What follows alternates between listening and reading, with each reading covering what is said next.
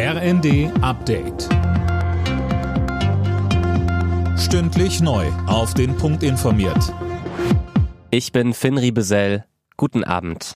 Wegen des angekündigten Lieferstopps für russisches Gas durch Nord Stream 1 bietet die Ukraine ihre Leitungen als Ersatz an.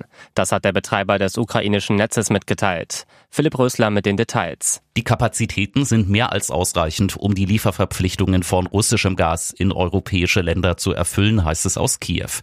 Russland lehnt Lieferungen über die alternativen Pipelines durch die Ukraine und Polen aber offenbar ab. Gazprom hatte gestern Wartungsarbeiten für die Ostseeleitung Nord Stream 1 angekündigt. Deshalb soll die Belieferung Europas Ende des Monats für drei Tage unterbrochen werden. Wegen der hohen Energiepreise fordert Niedersachsens Ministerpräsident Weil weitere Einmalzahlungen an Geringverdiener und Rentner. Am besten vor Jahresende, so Weil in den Funke-Zeitungen. Von der FDP heißt es dazu, es gebe dafür im Bundeshaushalt nur wenig finanziellen Spielraum. Was das Einkaufen angeht, verlieren die Innenstädte weiter an Attraktivität. Das geht aus der aktuellen Deutschlandstudie Innenstadt hervor, berichtet der Spiegel.